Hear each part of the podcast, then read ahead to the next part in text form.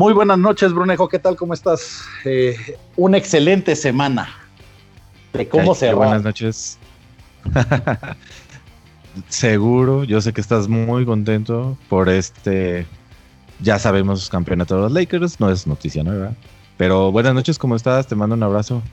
Igualmente, mi hermano. Creo yo que, pues, muchos de los aficionados de Lakers de años, eh, sobre todo, deben estar felices. Eh, el campeonato 17, Brunejo, ya alcanzamos a los Celtics. Eso está interesante, la verdad, el dato. Sí, y claro, un equipo como Lakers que tiene seguidores por todos lados, evidentemente. Muchísima fanbase en México. Eh, sí, muchísima. Por supuesto. Yo creo que, yo creo que obviamente de las tres eh, fanbases más grandes que hay sería Lakers, Celtics y los Chicago Bulls, ¿correcto? Entonces, creo yo que en ese aspecto... En México sí, sí. Sí. y en varios lados yo creo que también. Obviamente en Estados Unidos pues está dividido por la región donde vives, ¿no? Sí, ahí es muy diferente, pues, según Bueno, en realidad, ciudad muy contentos, muy satisfechos. Eh, y esa es una de las cosas que queríamos discutir con ustedes, pues creo yo que para comenzar el, último partido eh, hubo, eh, hay que reconocer algo y en realidad Brunejo ese es algo que creo yo que ya lo hemos hablado bastantes veces, el esfuerzo que hizo Jimmy Butler en todos los playoffs es de reconocerse. O sea, un esfuerzo sobrehumano, Brunejo. O sea, ya en el penúltimo partido yo ya lo veía exhausto y se vio también reflejado en, el último partido. Ya prácticamente pues no tenía las fuerzas ni las ganas de estar actuando, ¿cómo se llaman? De, una manera que nos había estado acostumbrado, ¿no? Sí, claro, en el último juego se notó que le faltaban piernas y en el penúltimo eh, está incluso esa imagen que circuló bastante, ¿no? Que él está recargado en una de esas como, como si fueran los anuncios. Las vallas, sí. Las vallas de los anuncios, que creo que ahí no tienen anuncios, no tenían en la... creo que son los, los de los virtuales, ¿no? Los que ponen en la tele. Es posible, sí, no sé, no sé si sí tenía o no, pero bueno, recargado en esas vallas, completamente, bueno, no completamente exhausto, pero se le notaba lo cansado. Y me llamó mucho la atención, creo que fue, eh, no, disculpa, Spolstra, el, que dijo en la entrevista después del juego, esa es la foto de un campeón antes de ser campeón. Eh, me llamó muchísimo la atención porque, o sea, ponte a pensar y tiene mucho sentido y es, es algo muy, pues, no, muy fuerte, pero es algo que, que yo creo es importante un campeón antes de ser campeón, ¿no? O sea, Jimmy Butler era muy poco probable que ganara el hit ya por, por, por cómo estaban, 3-1 en la serie, etcétera, etcétera, las bajas eh, y lo cansado que estaba él. Pero, pero una, eh, un campeón antes de ser campeón, a mí la declaración me parece algo bastante importante. Y, para y acertado, ¿eh? Y acertado. sí, acertado la verdad porque eh, yo creo que esto fue un resurgimiento de parte de Jimmy después de, que tanto se le criticó que era rompegrupos, que eh, no tenía química con otros jugadores. Eh, en realidad creo yo que eso le ayudó y también obviamente venía con una misión. O sea, lo, lo hemos hablado en todos los podcasts anteriores, Brunejo. O sea, en el sentido de que no puede ser posible que no se le reconozca este esfuerzo porque prácticamente llevó a un equipo desconocido eh, a las finales. Y creo yo que eh, para el próximo año también deben de, ser contendientes para las finales. Sí, era el caballo negro totalmente, ¿no? Y, y, súper, eh, una sorpresa muy grata el juego de Miami dentro de la burbuja, yo diría. Y, de reconocerle a Jimmy Butler exactamente que no es el problemático como se le tenía. A mí la verdad es que no me llegó a convencer que fuera él problemático, sino que a lo mejor había en, los dos equipos de donde viene. Se nota que la mentalidad, la cultura del hit, posiblemente muy relacionada con el técnico, le vino a bien, le gustó más a él. No sé cuál, cuál de las dos sea, pero se nota, se nota definitivamente. Y yo creo que Tristemente, Chicago Bulls no lo debió haber dejado ir nunca, pero bueno. sí, estoy completamente de acuerdo contigo, Brunejo. Creo yo que pues han, eh, han sido decisiones erróneas la de la directiva de Chicago. Una es esta, obviamente. Eh, la otra fue traer a Dwayne Wade, que pues no hizo nada. Eh, y lo tuvieron que cambiar, obviamente. pero, regresar al hit. Exacto. Entonces te quedas tú, pues esperemos que por el bien de la organización vaya, vaya a tener mejores decisiones. Y lo mejor fue que para Jimmy Butler fue, obviamente, debió de haber tenido ciertos problemas de eh, poder encajar con ciertos jugadores, tanto en Minnesota como, como en los Sixers. Pero pues debió haber sido también un momento cuando llegó a Miami de decir, este equipo eh, tiene una buena directiva, tiene una buena organización y los jugadores se complementan con lo que yo puedo jugar y explotar. Entonces, teniendo un BAM Adebayo que en realidad también resurgió en la parte de los playoffs, creo que en, ese aspecto se vio como complementado para poder dar su mejor versión. Entonces, sí, creo que, que, en este caso eh, eh, es algo que en realidad hay que admirarse. Eh, es una organización que va a estar también operando bien en los próximos años porque en realidad no tiene, no tiene fallas. Mientras Pat Riley y Spolstra estén ahí, es un dueto que les va a dar muchos campeonatos o si no muchos playoffs, Sí, tienen para explotar y para llegar a las instancias de las finales o tal vez no las finales, pero en, lejos en playoffs para un buen tiempo. Yo creo, estoy de acuerdo contigo, definitivamente. Pero bueno, para no tampoco salirnos tanto, pues hay que hablar de tus campeones y de tu MVP. yo no, eh, cabe resaltar, eh, yo no estoy de acuerdo en la selección de MVP. ¿No te gustó? Tú veías a AD. sí, yo, yo sí veía a AD completamente Quizás, obviamente, yo entiendo, y es, donde muchas, muchas personas critican muchísimo a la organización, de, la elección yo entiendo porque fue Lebron.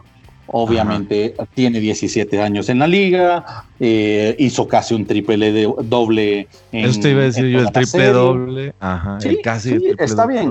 pero los que hizo y lo que prometió, pues casi como. Correcto. Pero si, si te pones a pensar directamente, o sea, tantas veces que le hemos hablado del, del choke de parte de, de Lebron, en, en la era buena, exactamente, gracias Estrella, un abrazo hermano. Eh, al final, creo yo que ahí es donde el, el, criterio debería haber cambiado, porque Anthony Davis a la hora buena fue el que le sacó las papas del horno a Lebron entonces ahí es donde creo yo que hubiera cambiado un poquito la importancia de poderle darle el MVP a Anthony Davis y no tanto a LeBron James. Eh, que si me pones a pensar al final de cuentas de que, ah, es que la liga está tratando de favorecerlo y que llegue a la discusión de mejor jugador de todos los tiempos, es probable, pero deben de reconocer también que eh, Anthony Davis sí tuvo todo el mérito para poder ser considerado el MVP de los playoffs. Sí, fácilmente. Yo creo que Anthony Davis también estaba como favorito. Pero a, mí, en lo personal, me parece que tal vez los números, los números, los, los triples dobles, eh, hizo cuántos, hizo dos en la serie y, el promedio, pues que es, sí, es que el promedio era Exacto. Puede ser lo que inclinó la balanza. Más, más exacto, las 17 temporadas. Eh, y pues también hay que reconocer, pues la NBA no, no vive de. de, de, las de la buena caridad, ¿no? O sea, sí, LeBron es un jugador que vende. Siempre. Sí, es el jugador que más vende playeras ahorita en, eh, en la NBA. Y obviamente tú puedes también estar eh, justificando también el hecho de que eh, ahorita con toda esta controversia de Lebron, pues obviamente la gente está hablando del NBA. Que, desgraciadamente, como, como tú bien lo has visto, o sea, los ratings de, la, de la serie o de, de por sí, de todos los partidos de la burbuja, pues obviamente han venido a la baja. ¿Por qué? Porque eh, llámese que no tienen los derechos algunos eh, eh, países, perdón, que tampoco el NBA League Pass también que ahora ha venido a tomar más auge. y otros diferentes tipos de factores a la gente también no le gustó o pensó que era un asterisco que en realidad se, me hace también una manera muy burda de ver el esfuerzo que hizo la organización, o sea, para poder tener una temporada al final de este año. Y, ese es uno de los puntos. Sí, Brunejo. Ah, solo iba a decir, y cabe aclarar que los ratings bajaron, pero en el inicio de la burbuja, lugares como por ejemplo España subió muchísimo, porque ya ves que tenían juegos eh, desde muy temprano. Eso subió muchísimo lo, que está. Allá estaban encantados por los horarios porque pues lo podían ver sin tener que trasnochar. Desvelarse, ¿no? Sí. Trasnocharse, tío. Y, eso, y eso, a jolines, al final de cuentas, eh, creo que, también es bastante importante porque ahí nos damos cuenta. Sí, sí, ahí nos damos cuenta que la NBA es un deporte global. Se puede comparar directamente cualquier temporada a cualquier mundial de, de, de fútbol. Entonces ahí es donde te das cuenta que puede, pueden también, también aprovecharse de esto. explotar, sí. sí. hay cosas que se tienen que mejorar, eh, Brunejo. No, no digo que todo sea perfecto, pero creo yo que pues es un, es un trabajo en proceso que va, va a poder también Adam Silver tratar de, de mejorar eh, esta, estos ratings al, al mediano largo plazo. Igual también, pues creo yo que en este aspecto eh, es de aplaudirse también toda la parte de organización de, que, que tuvo la liga. O sea, porque es la única liga. Ah, bueno, sí, sí, tienes toda la razón. Vamos a tocar, vamos a tocar ese, esos temas más adelante. Eh, y hablando. me vayas. Ah, sí, exacto. Continúa. No, y hablando siempre de los Lakers, Burnejo. Eh, creo yo que AD eh, fue la, la, parte o el, eh, la pieza fundamental para esta, este campeonato. Eh, también hubo jugadores que en realidad excedieron las, las expectativas que yo tenía. ¿sí? A Ryan Rondo fue uno. En realidad yo creo yo que desde que el campeonato de los Celtics, esta ha sido su, segunda mejor campaña. En, la postemporada, tal vez. ¿no? no sé, durante la temporada regular no estoy tan seguro que que haya llegado a ese nivel. Eso, exacto. Eh, ahí precisamente creo que es donde voy. Eh, Ryan Rondo en playoffs es cuando se enciende, porque en la temporada regular como que oscila. O sea, tiene esta temporada tuvo una que otra lesión, incluso en los playoffs. Yo no pensé que fuera a jugar como jugó, además regresando de una lesión. claro. la fractura del pulgar que tuvo, ¿qué fue? La mano o el pulgar, no recuerdo. Sí, entonces ahí te pones a dar cuenta que eh, tuvimos también esa, ese beneficio también al, venir de, esa lesión, ya contando que todos los equipos pensaban que no íbamos a tener un votador como tal. Entonces eso, eso también creo que, nos ayuda bastante para poder, eh, para poder tener este campeonato. Y el otro, exactamente. ajá, te iba a preguntar, ¿qué opinas de KCP? fíjate que creo que él se sintió mal después de la serie con los Rockets, porque estuve viendo un reportaje que el, uno de los cuates de, ay, no se me ha olvidado el, eh, nombre de, los entrenadores de tiro, estuvo en la burbuja con él para esta serie y que estuvo yendo al gimnasio a, medianoche y a las 6 de la mañana para practicar su tiro. Ah. Se notó se, notó. completamente el cambio. Entonces, sí, hubo, hubo juegos, los últimos dos, o el último, que ah, tú te ves de acuerdo que hasta yo te dije, ya defienden a KCP. Sí. no, es cierto. O sea, y, en realidad e, e, ese factor creo yo que nos benefició también al cierre de los partidos. Porque sí creo que en, los primeros eh, dos o tres partidos de, de los Lakers contra Miami le estaban faltando piernas a los, los jugadores de relleno, los recambios, ¿no? Como KCP, Kuzma, eh, el mismo Ryan Rondo, que había un partido que lo hacía súper bien y el otro ya no parecía. Entonces, sí fue algo que fue muy notorio, que sin, que sin los triples de él, o sea, sí, sí no, no hubiéramos ganado este campeonato. Y pues... es eh, probable que no. Y los otros que gracias por participar, ¿verdad? O sea, obviamente Kuzma, Kuzma es una discusión que creo yo que vamos a tener larga y tendida después. O sea. Sí, no nos eh, haga así. no, está, no, no está en el nivel de, lo que esperábamos directamente. Creo que nos hubiéramos quedado mejor con Brian Ingram, eh, Brandon Ingram, perdón, eh, en, vez de Kuzma. pero pues o sea, ni modo. Yo, yo que tanto lo defendí, yo, yo debo de ser el primero, Brunejo, en decirme a culpa. Sí, sí, la verdad que yo esperaba muchísimas cosas del chamaco y de plano, las oportunidades las tuvo Brunejo. yo creo que le hace falta ser más constante, tal vez trabajar en, en su juego en general, como que le hace falta esa, digamos, cerrar. Eh, ay, ¿cómo te lo explico? Englobar, ser un jugador más, más completo, de, ¿no? dos, de dos vías y más completo, exactamente, completo. Sí, porque fíjate, el, yo vi en el caso de la serie de Denver y en la serie ahorita de, contra Miami, eh, Michael Porter se lo llevó de traste. O sea, no, no lo pudo defender nunca de tres. Entonces yo dije, vaya, con Crowder, que es un jugador al menos más de, de, físico y más que le gusta entrar, va a tener más, más posibilidades de competir. También lo pasó, pasó de noche. Entonces, sí. creo que lo que dices tú, o sea, es muy explosivo y tiene muy buenas oportunidades cuando está abierto, pero no puede generar su propio tiro. Entonces, ahí creo yo que es, es, los, dos, los dos consejos que pudiera darle a, a Kuzma es directamente fabricar su propio tiro y ponerse más a la chamba en defensa. Porque sí creo yo no se ponga güero. Eh, como, como la maruchan. Como la maruchan.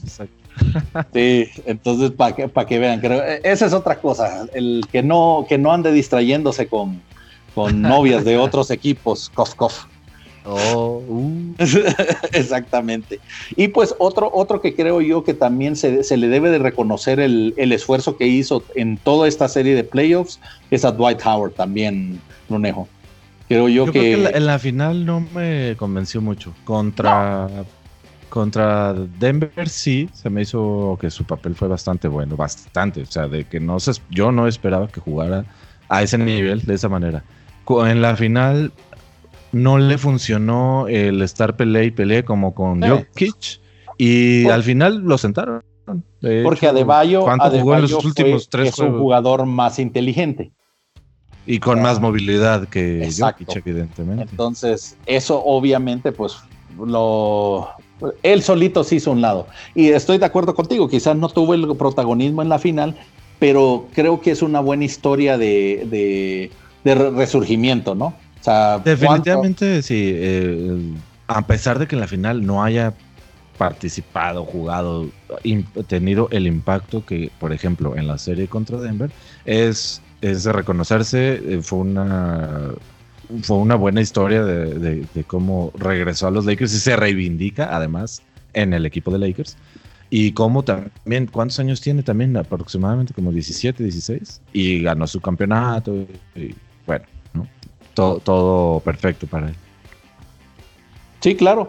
Y, es ahí a donde llegamos directamente a ver que pues eso fue un esfuerzo bastante completo para poder llegar a, culminar el campeonato. Yo la verdad pensaba que se iban, como iba la serie, lo, íbamos a ganar en cinco, pero el esfuerzo monumental de Jimmy Butler fue notorio en el juego 5, por eso nos fuimos a seis juegos. Sí, sí, sí. Oye, y para cerrar ya con Lakers, que Vogel, ¿no? Yo vi comentarios que decían, ya podemos, ya podemos decir que Vogel, alabar, o no alabar, pero decir bla, bla, bla, o podemos, o sea, tenemos que seguir diciendo así como que otra cosa, ¿no? A mí me, mucho, yo creo que mucho tiene que ver, como bien elogiamos a Miami y su defensa contra Boston, por ejemplo, no les hizo, pues no, no te voy a decir que no les hizo nada pero la supo contrarrestar, yo digo, excelente. Sí. Además de que también, y, e incluso expuso las fallas que tenía la defensa esta de Miami, ¿no? A los tiros de la esquina. Sí. A mí se me hace chistoso porque bien, tú sabes, y lo he dicho muchas veces, critico la, la defensa de Switch, que no es personal de la NBA, la defensa de, zona de Miami era zona switch también. O sea, como el, que estaba en el ala del lado izquierdo podía correr hasta la derecha en el, a la esquina. O sea, hacían ese tipo de cambios que pues en una zona no tiene tanto sentido, pero lo hacían, ¿no? De todos modos. Claro. No, y ese, ese es algo eh, bastante importante que creo yo, como tú bien dijiste, esa defensa que tenían semipersonal, la lo, parte de Miami, siento yo que la pudo contrarrestar mejor que la defensa, por ejemplo, con los Rockets. Eh, con los Rockets sí le costó un poquito más. Eh, y estaban como que esos switches que estaban haciendo no estaba funcionando tan bien como funcionó con Miami, con Denver. O sea, creo que fue paulatinamente agarrando la idea el equipo de lo que quería Vogel conforme, conforme fue pasando las series. Entonces, sí, estoy completamente de acuerdo contigo. Al César, lo que es del César, eh, Vogel se le tiene que reconocer que en varias jugadas eh, tuvieron una bastantes buenas eh, eh bueno, actuaciones defensivas en este caso. por ejemplo, yo me acuerdo bien que pues prácticamente Miami se cuadra la mayoría. Jimmy Butler sube el balón y todos los demás se, ponen en la línea de tres. O sea, ese es prácticamente la, el esquema de, entrada de Miami. Entonces, el hecho de, poder abrir la zona y que también eh, este Dwight Howard o el que estuviera en centro, ya sea LeBron o, Kuzma, también se estuvieran esforzando directamente en, eh, en la defensa, eso ayudó muchísimo para que eh, varias veces no tuvieran más opción que Jimmy Butler o Non o eh, este Hero eh, entrara y obviamente el que los estaba esperando era Anthony Davis. Entonces varias jugadas fueron así. Entonces creo yo que eso sirvió muchísimo para la parte de defensa y para poder eh, también tener los partidos finales también ganados en ese aspecto, Brunejo. Y yo añadiría solamente que, por ejemplo, algo que supo hacer muy bien fue explotar o utilizar a Anthony Davis, cosa que con los Rockets, como tú dices, eh, como tú mencionabas de la defensa, no se pudo. Me refiero a, en el poste bajo, ¿no? Yo, yo, o por lo menos yo veía que Anthony Davis con, contra Rockets no jugaba tanto abajo, siendo que incluso los Rockets son un equipo más chico, ¿no? Claro. Más que no, y de hecho, varios partidos, eh, tienes toda la razón, Brunejo, varios partidos pasó con cero rebotes, ¿no te acuerdas? creo que en Denver fue y en también uno de los partidos con Rockets también eh, lo, eh, lo dejaron a cero rebotes. Es creo que curiosamente también con Miami en la final, pero a la ofensiva, pero a la ofensiva, en mi punto es que, que yo creo que sí aprovechó su diferencia de estatura, el tamaño.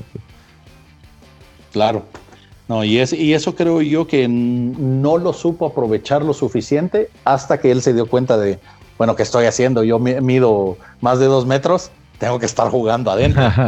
sí, y, y, si ves los últimos partidos, sí, sí se vio que estaba empujando más a Crowder y a este a también al, juego del área. Entonces creo que en, ese aspecto creo que él sí mejoró y nos sirvió también o le sirvió a los Lakers para poder ganar el campeonato también con, con diferencia de rebotes ofensivos, Brunejo, que es bastante de, eh, también importante de notar. Sí, yo creo que también eso fue un factor que les benefició cuando se puso a jugar, lo mandaron, no sé, se dio cuenta, pero, pero que los ayudó a que pudieran ganar, pues. Y bueno, eh, para acabar, ya hablamos de Jimmy Butler bastantito, Jimmy Butler, pues un esfuerzo sobrehumano, casi. Sí. Adebayo, Dragic, Dragic regresó, jugó el primer cuarto. Yo pensé que ya no iba a volver, volvió, no sé si en, ah, el tercero, creo que hasta el cuarto. Hasta el cuarto, creo que. ¿Cuántos minutos debió haber jugado? Yo creo que menos de 10. Más o menos. debe haber metido unos 6 puntos. Sí, y, fíjate que en el primer cuarto, cuando entró, en, de inmediato, ¿no? Puso una asistencia, una alley creo que a De Yo dije, venga, se va a poner bueno. No, tristemente yo creo que el dolor no lo dejó. Gente que, ha tenido esa lesión me ha dicho, es que no sabes el dolor que es, o sea, no se vale. Juegas eso, con Eso es lo que te decía, Brunejo, y, no me dejarás mentir, antes de ese, del partido lo estábamos hablando, pues, o sea, yo no sabía que si iba a venir ni al 75%, y al final nos dio la razón, la lógica, pues, en el, en, en el sentido de que, pues, la verdad se le veía con dolor que estaba jugando, Brunejo. yo creo que no se le veía infiltrado, ¿eh? No, sí, sí, En un par de jugadas, en un par de jugadas sí, ¿eh? O sea, así como que no, no la cara cómoda que tenía, pues, o sea, de juego, de que está concentrado, sino que así como que volteando a verse el pie un par de veces lo pude ver para ver si andaba bien. O la rodillera que también andaba, también se la andaba arreglando mucho. Entonces, creo yo que en ese aspecto, pues, también él no andaba, no andaba con la confianza suficiente para poder jugar, pero pues creo yo que nadie se quiere perder una final, ¿verdad? Entonces. Claro, no, y se le vio, obviamente, ¿no? En juegos anteriores, antes del juego, que, que estaba con lágrimas por no poder jugar. Claro, y, es agradecido. Son, la verdad, yo, yo sí eh, valoro este tipo de esfuerzos porque se, se, te, da, te, da un poco a entender el profesionalismo de los jugadores y que no es solo, ah, bueno, ya me lesioné, o sea, me voy a, a descansar, Cough, Dion Waiters, J.R. Smith, los estoy viendo. Eh, o sea, yo voy a jugar, yo soy amigo de, el jefe del equipo y nos vamos a ir, eh, ¿cómo se llama? Eh, navegando para, para, conseguir el campeonato. O sea, creo que en, este aspecto, Goran Dragic me, me, me enseñó que es un excelente profesional y que estaba comprometido con la causa de Miami. Sí. Y a, mí otra cosa que me gusta, o sea, además de, lo que dices, que evidentemente se agradece y todo el mundo que sea fan de Miami, me imagino, deben estar muy contentos con esas actitudes, por ejemplo, de Dragic. Eh, otra cosa que me gusta es que en general, como que el equipo de Miami ven esto y dicen, es una motivación. O sea, yo por ahí leí que Adebayo todas las noches daba una caminata en la burbuja y que el día que perdieron, bueno, o que ganó Lakers, le tocó, por donde caminaba, obviamente, le tocó pasar relativamente cerca de su celebración. Y sus palabras fue, es una motivación, es una motivación. O sea, es una cultura muy de, de, pues de crecimiento, ¿no? De, de verla como una oportunidad más que como un fracaso. Pues, yo, yo les aplaudo a quien sea. Y en este caso es al hit. Sí, no, y también, Brunejo, tenemos que, tenemos que darle también el reconocimiento de que es un equipo sumamente joven. O sea, ¿qué te gusta? ¿El promedio de edad será de 26 años a lo mucho? Y eso porque el abuelo Udonis Haslem todavía está en la banca ahí eh, dándole, dándole porras. O sea, es el único jugador del primer campeonato del Heat. creo que tiene 39. Entonces, es el único jugador que creo yo que rebase esa edad, porque Jimmy estará en 33 más o menos. Eh, Hero tiene no, 15. Exacto, Jimmy, Hero tiene 15. Jimmy Butler no creo que tenga más de 30, yo creo que debe andar por ahí. Sí, pero pues lo, que, lo que quiero hacer el punto es que si mantienen ese, ese núcleo junto, sí creo yo que van a tener 31 años tiene Bruno. 89, sí. Sí. Entonces, si, si mantienen ese núcleo junto, es fácilmente para que los próximos, próximos 6 o 7 años estén en los playoffs. Sí, fácil. Yo creo que sí. Entonces, creo yo que es de aplaudirse, es de reconocer que Miami va a tener un, un buen legado Obviamente tienen picks que vienen adelante que van a poder formar este equipo.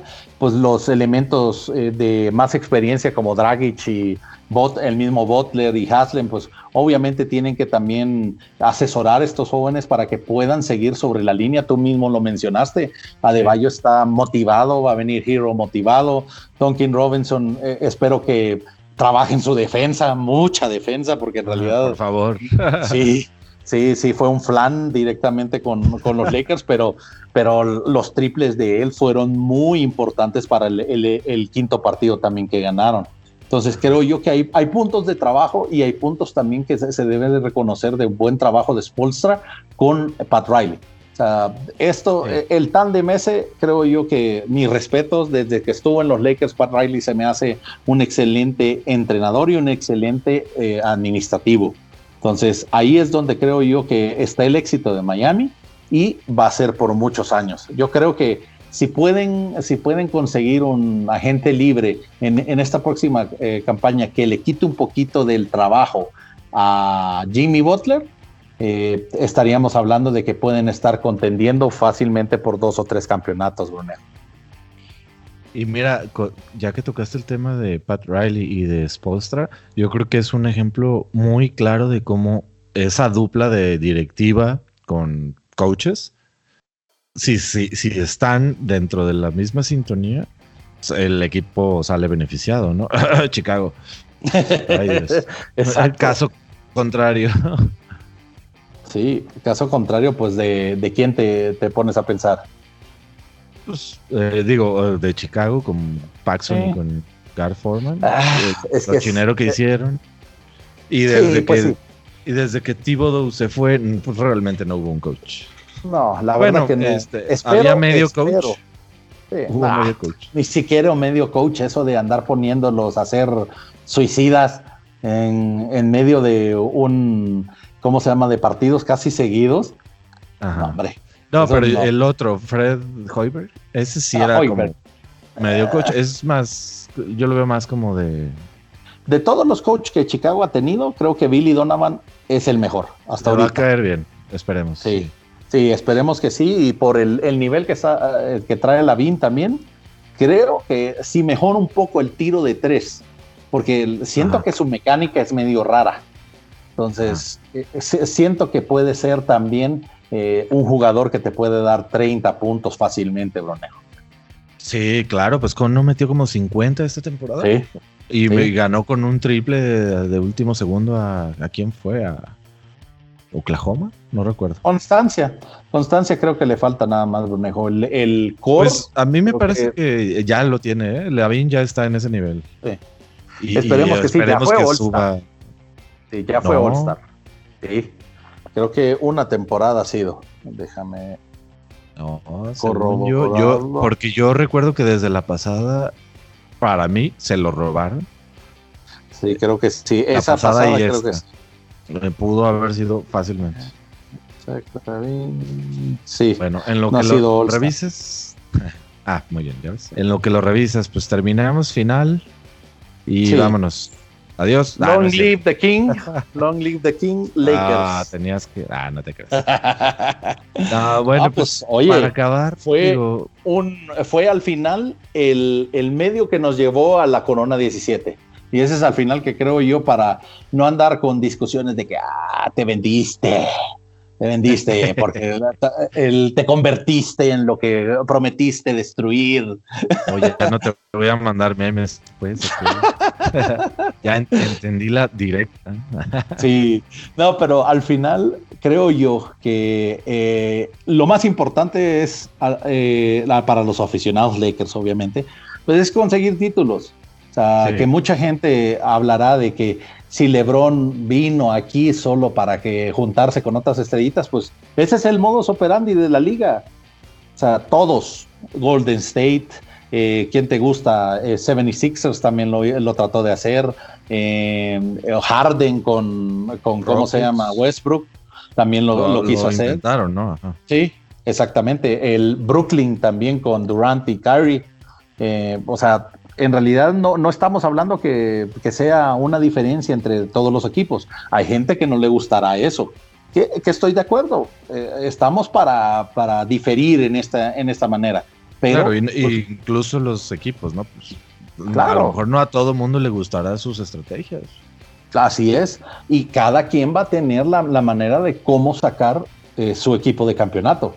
La, fórmula no está escrita, Brunejo, y creo yo que en este aspecto, pues si, si los equipos como Lakers, como Golden State, como Brooklyn, eh, les funcionó la fórmula, pues es, es de aplaudirse. Y si no va a surgir alguien, esperemos que sea un Chicago, un, eh, un Detroit, estos equipos clásicos, un Boston, que puedan competir sin tener una figura así como, como tal de esta superestrella y puedan hacer y regresar a el esquema de un equipo de cinco que creo yo que esa es la crítica más grande que pudieran, pudieran hacerla a esta época, que ya se están enfocando a tener tres superjugadores que sacrifican un poco su salario y pues de ahí los demás basurita, ¿no? Y todos tiran de tres. Sí, sí, ha cambiado muchísimo el esquema del juego, de los equipos. Pero, ¿Cómo se ve? ¿Cómo se...? Sí, es, normal, claro. O sea, claro, si tú ves la, la, NBA en sus inicios y cuando era todavía ABA, pues ha cambiado muchísimo.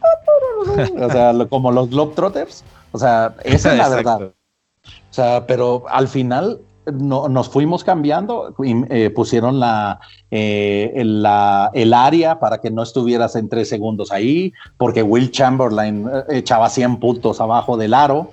Eh, de ahí inventaron la línea de tres, fue evolucionando. Y creo yo que a mucha gente eso es lo que no le, no le ha quedado todavía un poquito claro, de que los noventas y los 2000 pues fueron una época de oro. Para nosotros creo yo que disfrutamos el básquet de Michael Jordan, de Magic Johnson, de Isaiah Thomas, de Kobe. o sea, pues era, era una liga distinta, Brunejo. Y ahora que hemos llegado a esto, que a mucha gente no le gusta, en lo personal a mí tampoco me gusta que dependamos tanto del triple, pero pues es lo que hay. Y creo que posteriormente, de aquí a 20 años, esa misma NBA no va a ser la, igual que la de, la de 2020.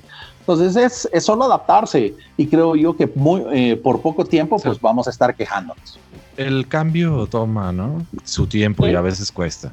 Pero claro, es como, como lo comparo, me refiero solamente a la frase, que a veces dicen del lenguaje, ¿no? El lenguaje es vivo y cambia.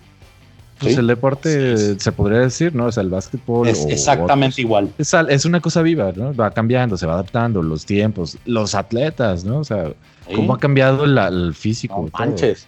O sea, si, si comparas, por ejemplo, un George Mikan de los 1950 o 60 que era un, o sea, literalmente una palmera comparado con Shaq, o sea, que eran los dos centros dominantes, pues ahí ves como también la, el, mismo estilo de, jugador ha cambiado.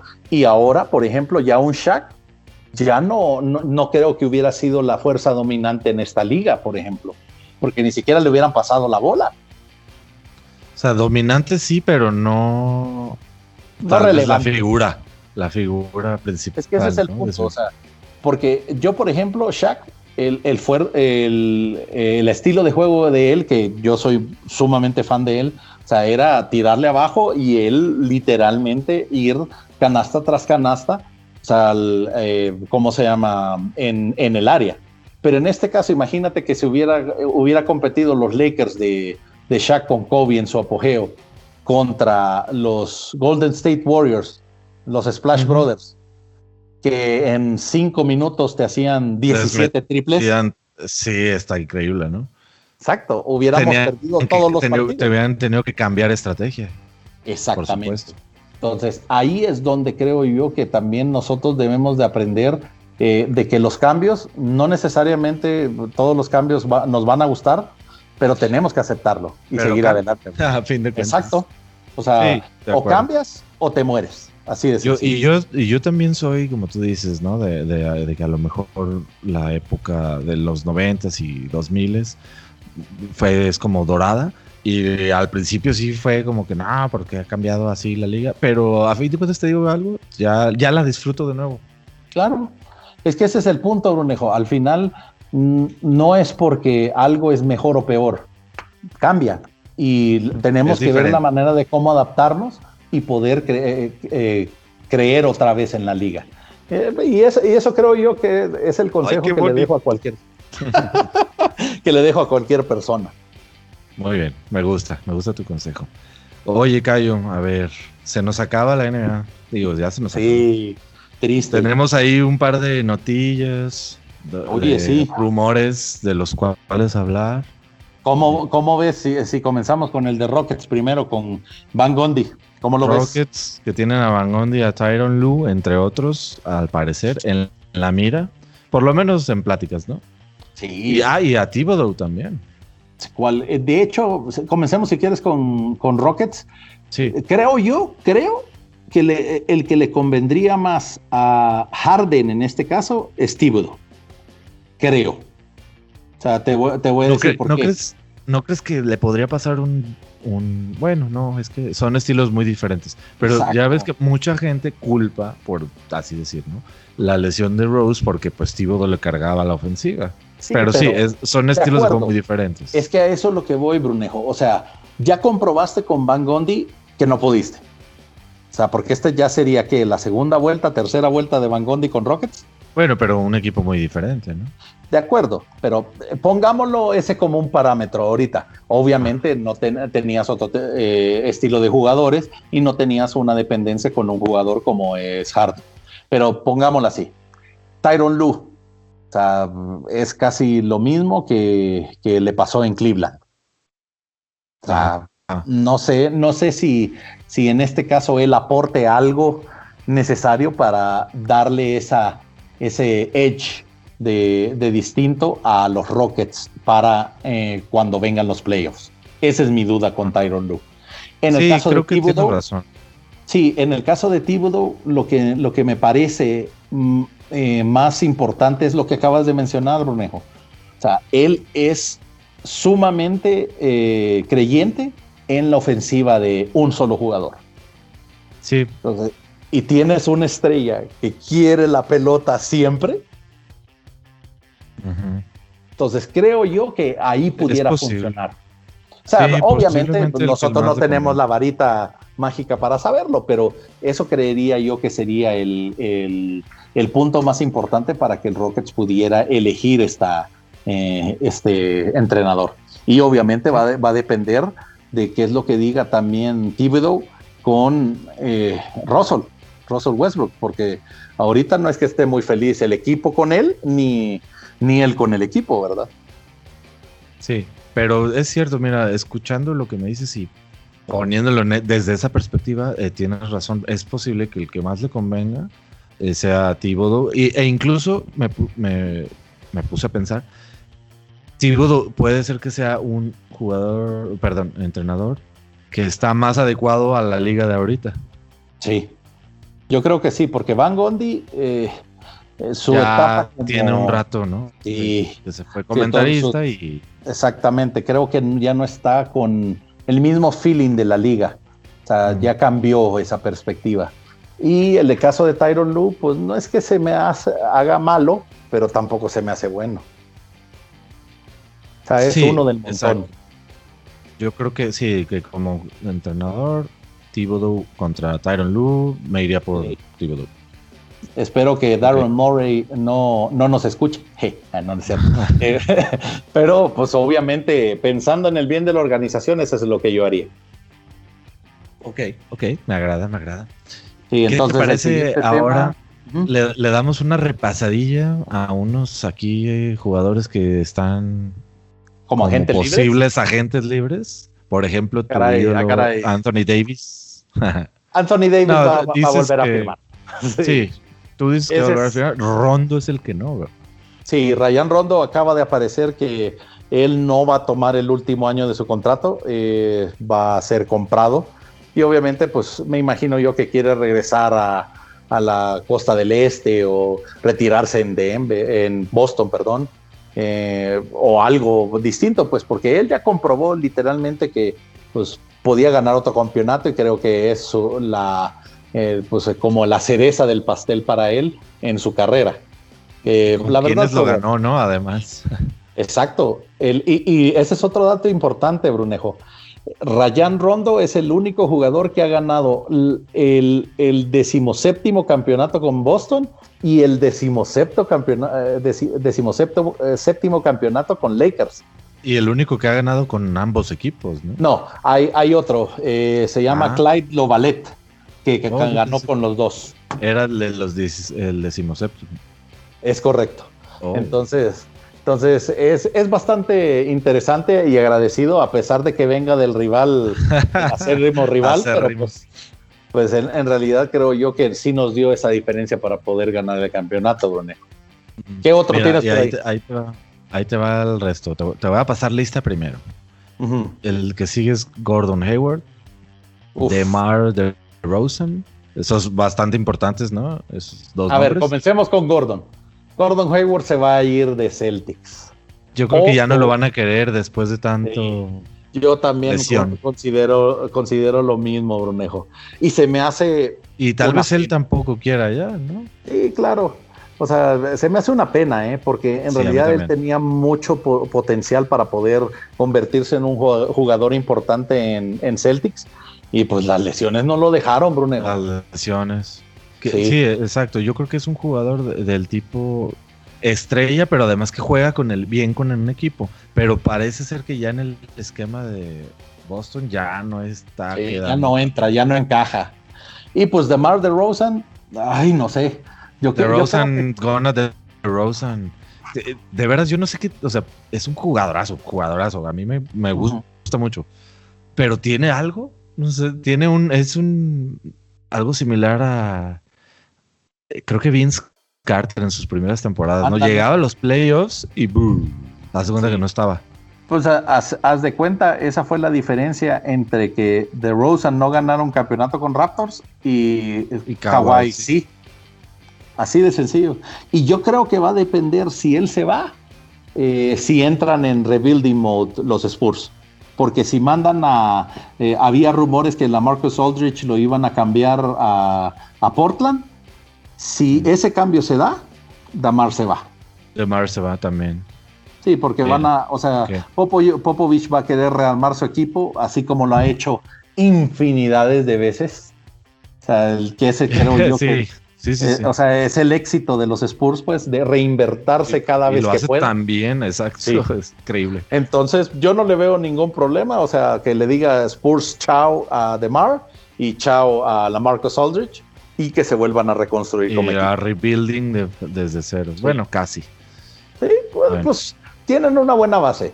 O sea, pues ahí, tienen jugadores constantes, eh, obreros los pudiera llamar, o sea, que hacen su chamba, eh, pero necesitan así un, nuevamente un Manu, nuevamente un Tony Parker, de esos jugadores que, que los encuentra muy bien Greg Popovich en el montón para decir, este va a brillar iba a funcionar en mi esquema. Tiene por ahí varios que a lo mejor, sea, si dan el salto, podrían llegar a algo similar. No voy a decir hacer, no voy a decir, y van a llegar a, ser como humano. Hay, hay mucha probabilidad, ¿eh? Pero eh, mira, yo, yo la verdad. exactamente, sí, sí. Sí, estoy de acuerdo, pero a lo que voy es el hecho de que el, con la mano de Greg Popovich todo puede pasar, Ronejo. Eh, sí, eso sí tienes razón. Sí, es un mago. exacto, no, yo creo que el, entre mis top 5 entrenadores estaría, entraría directamente Greg Popovich, a pesar de que, de que en realidad es, ha sido un competidor de, contra los Lakers y contra todos los equipos pues, de antaño, ¿no? O sea, pero, se le tiene que reconocer. Sí, no, y, no solo como entrenador, ¿eh? como persona dicen que es eh, una excelente persona. Ajá. Entonces, Ese, es otro detalle también que te quería mencionar, Brunejo. Ya eh, el, nuestro querido amigo Mark Cuban ya dijo también que se meten en la lotería de Giannis con ah. todo. Órale. Órale va a ser interesante ver a dónde llega Giannis. Sí, yo la verdad eso, o sea... Llega a otro lugar.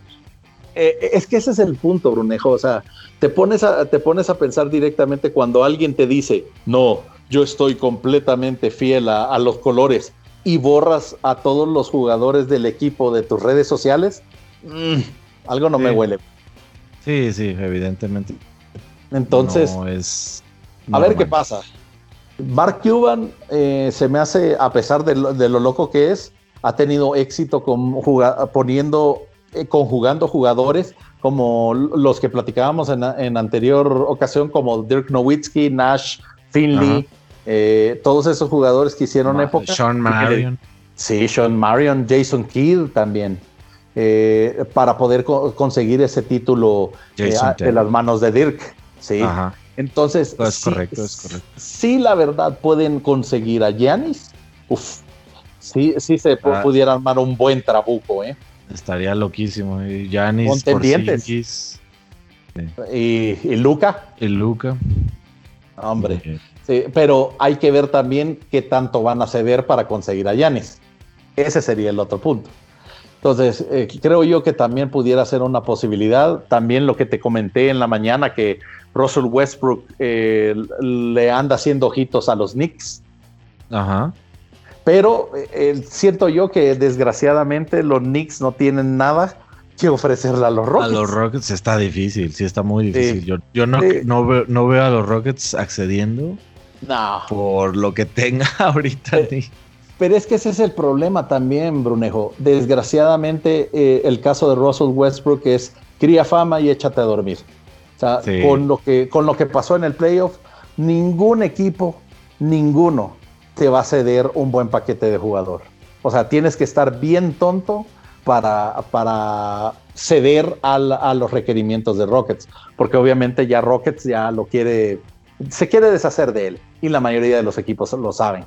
Entonces van a tratar de jugar para tener ventaja sobre, sobre ese tipo de jugadores. Entonces, y también Knicks que puede ofrecer.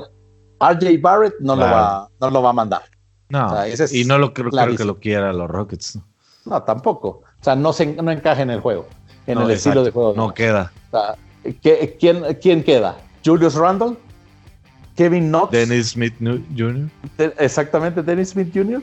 Es el que a lo mejor, a lo mejor. Pudiera pero, él tendría que adaptarse. Es que ese es el punto, Brunejo. Al final, el problema de los Rockets es que no tendrían ningún jugador que les pudiera hacer la diferencia en esta temporada. Aunque bueno, pues ya no está. Eh. Ah. Pues sí, pero pues hay que ver también quién llega a, al, a cómo se llama los Rockets. ¿Es típido? Hay que ver, hay que ver cómo lo arman. Entonces eso también va a depender muchísimo. y sí estoy viendo que los Knicks andan desesperados, ¿eh, Bruno? Sí, ya le surge. Sí, o sea, ¿qué te gusta? ¿Ya 20 años? ¿20 años de estar en el sótano? Pues tanto, tanto en el sótano, creo que no. tuvo buenas temporadas Carmelo. Pero estás hablando hace cuánto? Pero hace cuánto, sí, tiene un buen. Exacto, no tiene 20 temporadas Carmelo en la NBA. Tiene las de LeBron, tiene 17. Vaya, pero 17, ponle que sean 15. No, pero además fue ah, Denver. Ah, estuvo en Denver, exactamente, primero. Sí. O sea, entonces estamos hablando que fue. Unas 15, sí. 2011. unos 5 años. 2011 a 2017. Ajá. Ah. Pero ponle. O sea, así que digas tú, qué bruto, no pasaron de la segunda ronda, pues no. Ah, no, no, no, yo, nada más decía que del sótano no, porque sí tuvo sus buenos añitos. Sí, exacto. O sea, el, ¿cómo decirlo? No fueron tan malos. Exacto. Entonces, yo creo, ese es otro detalle. También creo que Carmelo estaba buscando irse a, Denver de regreso. Ajá. Como ya, cierre de, de, ¿cómo se llama? De su carrera. Carrera. Pues está bien, creo que, creo que ese sería un buen, una buena manera de cómo cerrar también su. Con un equipazo, ¿eh? Si se va Carmelo, cuidado. Sí sí creo que puede ser un, buen equipo también eh, viniendo para el próximo año. Y pues del este, del este no, sabía, no, no sabes muchos. Bueno, ¿qué otros agentes libres nos quedan, Brunel? Nos quedan, a ver, Otto Porter Jr., otra de esas contrataciones en Chicago que nomás no levantó nunca. No. Uh, Andre Drummond, que cuando salió de, de perdón, de Detroit de Detroit se fue a Cleveland, sí fue como que, ay, güey. Creo que ni él la veía. Sí, ni yo. Tim Hardaway Jr., el mejor jugador de la NBA, dirían ciertas personas. Gaby. no. el, pues, Tim Hardaway Jr., pues no lo veo a dónde se esté moviendo. O sea, yo, creo que si, si llegara un equipo y a billetazos se lo lleva, se iría de Dallas, pero yo lo veo bien en Dallas, aunque a veces... No, perdón, Curry es el que a veces lo veo frustrado porque no juega. Exacto. Creo que Tim Hardaway el año pasado no figuró mucho, este año ya, eh, obviamente. Lo veo bien en Dallas, a menos que llegue un equipo y te digo, a, billetazos le diga, vente. Yo no creo que... no creo que ni es probable. No, pero es probable porque también eh, va a depender muchísimo de eh, el factor Yanis. Ajá. Ah, bueno, claro, si se lo lleva, si Yanis se fuera a Dallas, pues sí. O sea, yo creo que va Tim Hardaway o, o, va a terminar en Milwaukee. Ajá. Pues eso pudiera ser otra cosa. No, podría ser parte del, paquete. ¿Sabes a mí quién me gustaría que, se cambiara? Eh, Lakers. Hola, eh, Ginny Boss. Solo así como un comentario por si me escucha. Eh, este saludos, saludos, sí. John Wall. John Wall. Ok. Estaba lesionado. En, en, Washington ya no tiene nada que hacer, ya se debería ir, la neta. Sí, a, mí sí me gustaría un jugador que, un tipo, este, Damian Lillard, que tiene, tiene sed de venganza. O sea, creo yo que John Wall también es un tipo de jugador que está en la categoría, ¿no? Sí, sí, entonces sí creo que él pudiera ser una buena adaptación ahí a los Lakers. Sí, me escuchan los dos, sí, pero ese sería también un jugador. de hecho, también este Bill, eh, ¿cómo se llama? Bradley Bill también está en agente libre. Si quieres que se lleven a Detroit, digo a Washington de una vez a los Completo, ¿verdad? No, de hecho, de hecho creo que antes de John Wall, el que sí estaba en rumores de ir a los Lakers era Bill. Ok. Pero no, recuerdo, la verdad. No me convence. O sea, la verdad no creo que se adapte al estilo de juego. Porque pues o, tendrías que sacrificar a, bueno, quizás sí, eh, sacrifiquemos a Danny Green y a, y a Marquise pues, Morris Ah, mira, ahí te va quién, quiénes dos están en la mirada de la mira de la agencia libre, Cadwell Pope y Avery Bradley, eh, altamente ah. extrañado en la burbuja. Sí, la verdad que sí.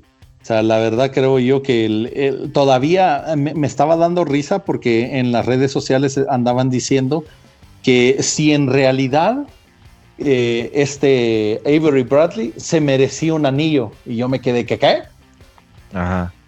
O sea, ¿cómo no va a merecerlo si toda la temporada estuvo como estandarte? O sea, era el emblema de la defensa en la parte frontal del equipo. O sea, yo la verdad eh, entiendo, mas no lo justifico la, razón porque no fue a la burbuja, que era más que todo por su familia. Yo creo que muchas de, muchos de nosotros hubiéramos hecho lo mismo pensando también cómo se, se dieron las circunstancias y que eso nos va a llevar directamente al siguiente, al siguiente punto de, que hemos hablado.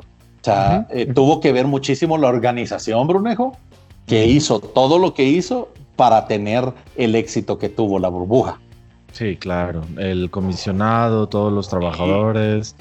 Eh, por ahí yo leía. nunca antes se había hecho eh, un, un, ejercicio como se hizo con la NBA, que es de aplaudirse y en realidad reconocerse la verdad. Reconocerse lo que no hubo ni un solo caso, Brunejo. Ni uno. Que 300 y tantos eh, pruebas y ni uno. Exacto. De, un tiempo para acá, o sea, ¿de cuándo te gusta? ¿Qué te gusta? ¿Qué fueron? ¿Dos meses? Fácil. Sí, dos meses. dos meses más o menos fueron. Entonces, y que, y también que no solo eran jugadores, Brunejo, era la gente de limpieza, árbitros, los, eh, trabajadores de NBA, todo el, staff de los toda la logística, o sea, televisoras. Eh, o sea, fue un, eh, un ejercicio monumental para tener el éxito que se tuvo. Y lo que te comentaba, obviamente que pues el, solo, hay, solo podemos compararlo con otro tipo de ligas como la NFL o la Liga Mayor de Béisbol, que ellos mismos han tenido que parar o suspender partidos porque han salido infectados, Brunejo. Cosa que también se ha dado en otros países. Claro, en otras ligas. Pensando, por ejemplo. Sí, sí, sí, me comentabas del caso de, ¿cómo se llama? Mirotic en Exacto, de Mirotic en Barcelona que salió positivo de COVID. Hace escasos uno o dos días. Exacto, entonces te quedas tú. ¿Cómo ¿Cómo hicieron ellos o cómo tuvieron la visión de tener este tipo de, pruebas, de exigencias para tener éxito en una liga? Entonces, creo que ya les dejó la NBA un manual muy, muy bien establecido a cualquier liga para poder replicarlo a la brevedad, Brunejo. Y eh, para que no, eh, para no mentirte, pues la NFL está pensando en tener una sede tipo burbuja que sería Los Ángeles o Las Vegas en este caso. Ah. Ahora, mira, muy interesante. Y bueno, para, para redondear, acabar con el tema, eh, también, bueno, el comisionado, ¿no? que a sus trabajadores les reconoció todo su esfuerzo, les está otorgando un bono me parece, si no recuerdo mal, mil dólares. Súper bien. Y, vacaciones, creo que en Thanksgiving la semana entera, una cosa así, leí yo. Sí, y creo, creo yo que ah, para nadie es, es eh, de su desconocimiento que en realidad la, la, NBA, a pesar de todos sus problemas, como ya lo hablamos de ratings y todo eso, sigue siendo una, un corporativo de billones de dólares.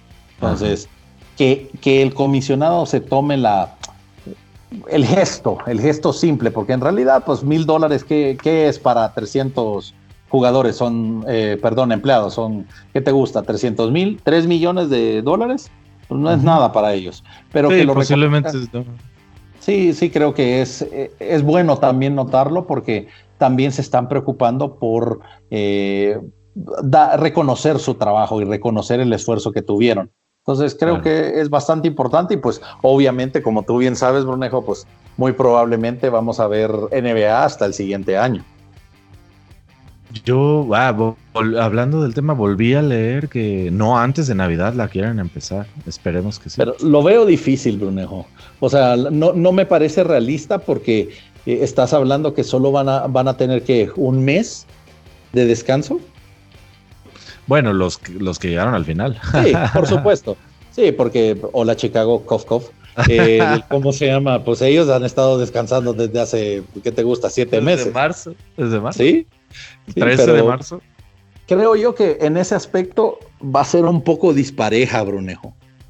O sea, el comienzo de la liga, porque pues equipos como Miami, equipos como quizás Los Ángeles también, eh, pues van a entrar un poquito más digámonos, más enchufados. Está muy interesante eso. Eh, es lo disparejo, la verdad. Va a ser algo que quién sabe cómo lo vayan a tomar los equipos directivos, cómo vayan, no sé, a, llevarlo en sus juntas y demás. Sí, eh, es que, pero va a ser muy complicado. Está, está complicado porque, vaya, por ejemplo, un equipo, no, quitémosle el bullying ya a Chicago, un equipo como, como por ejemplo Washington, exactamente. Golden State, Golden State. Ah. Ah, no, pero Golden State sí siento que Curry eh, y Clay Thompson han seguido trabajando. Pero, por ejemplo, eh, John Wall o Bradley Beal, pues me imagino que sí deben estar entrenando por, aparte, pero no como equipo. Yo creo. es ahí, es ahí donde yo veo eh, pues espero que sí lo estén haciendo y las incorporaciones que vayan a hacer en esta, en esta eh, temporada sin básquet, pues también les dé la oportunidad de poder competir, porque sí, yo lo veo una desventaja de los equipos que estuvieron a la burbuja a los que estuvieron afuera. Porque sí va, a haber una disparidad en, en lo enchufados que estén, Brunejo, y como equipo, lo integrado que estén. Sí, yo creo que sí va a influir mucho eso. Sí, pues sí, pues ya veremos a ver cómo, cómo empieza y cuándo empieza.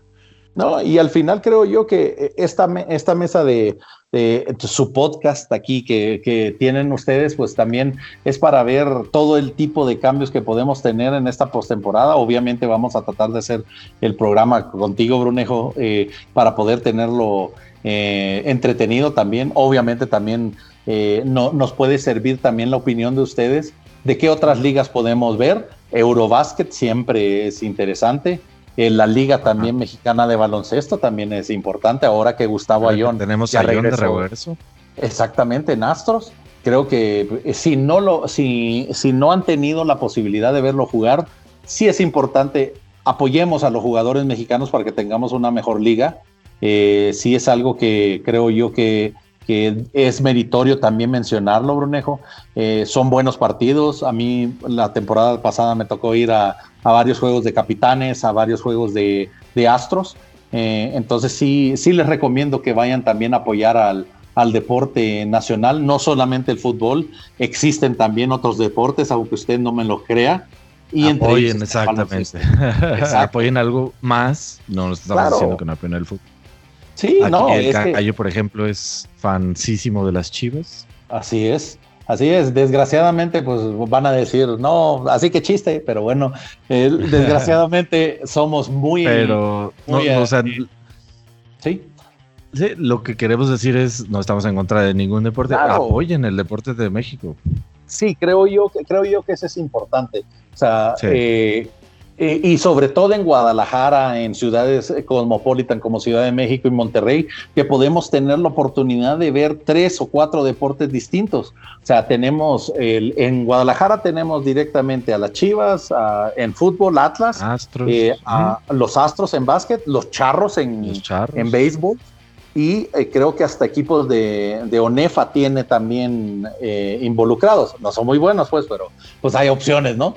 Eh, igual aquí en Ciudad de México, si ustedes tienen la posibilidad de ir a la Azteca, de ir a, ver a Pumas, eh, a Pumas, exactamente, a Pumas en fútbol americano también. Eh, ¿Qué más les puedo decir? Obviamente capitanes, que ya lo vamos a tener en la G League.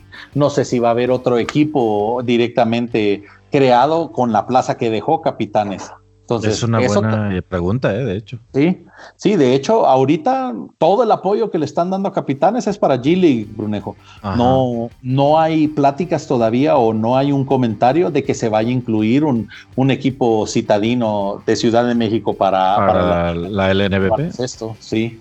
Y entonces, esas son cosas que creo yo que podemos también aprovechar. Y en los casos de otros poblados, como por ejemplo, como Morelia, como eh, eh, Aguascalientes. Aguascalientes, que tienen equipos de baloncesto, creo yo que es importante que también la identidad del equipo se inmersa directamente con la, con la ciudad en que están.